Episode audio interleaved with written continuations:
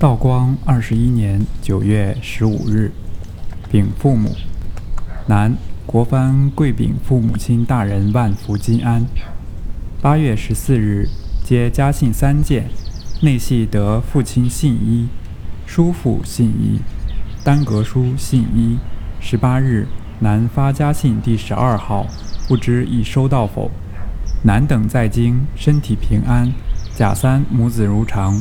为九弟破思难归，不解何故。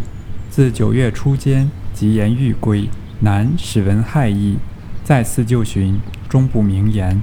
不知难何处不有，随而开罪于弟，使弟不愿同居。难劝其明白陈词，万不可蕴藏于心，稍生猜疑。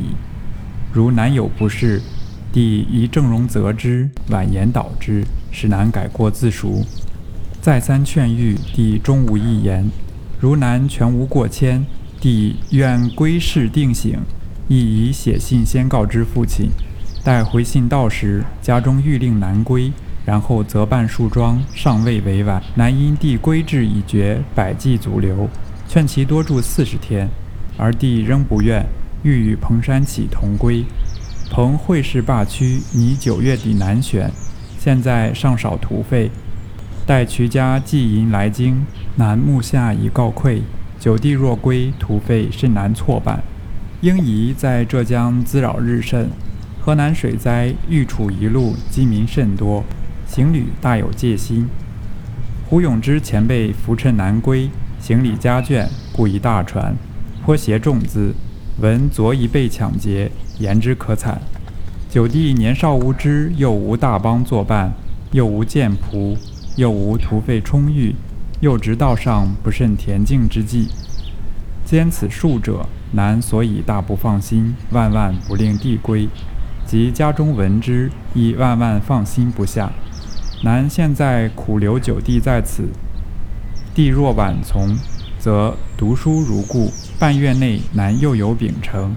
弟若执拗不从，则难当责以大义，必不令其独行。自从闰三月以来，弟未尝片语为武，男亦从未加以辞色，兄弟极为战乐。兹呼欲归，男请愧难安，辗转思维，不解何故，男万难辞旧。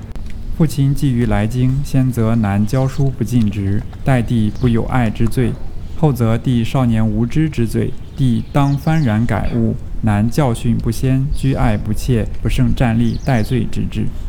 福望父母亲抚赐承责，彼之圈毁遵守，断不敢护过是非。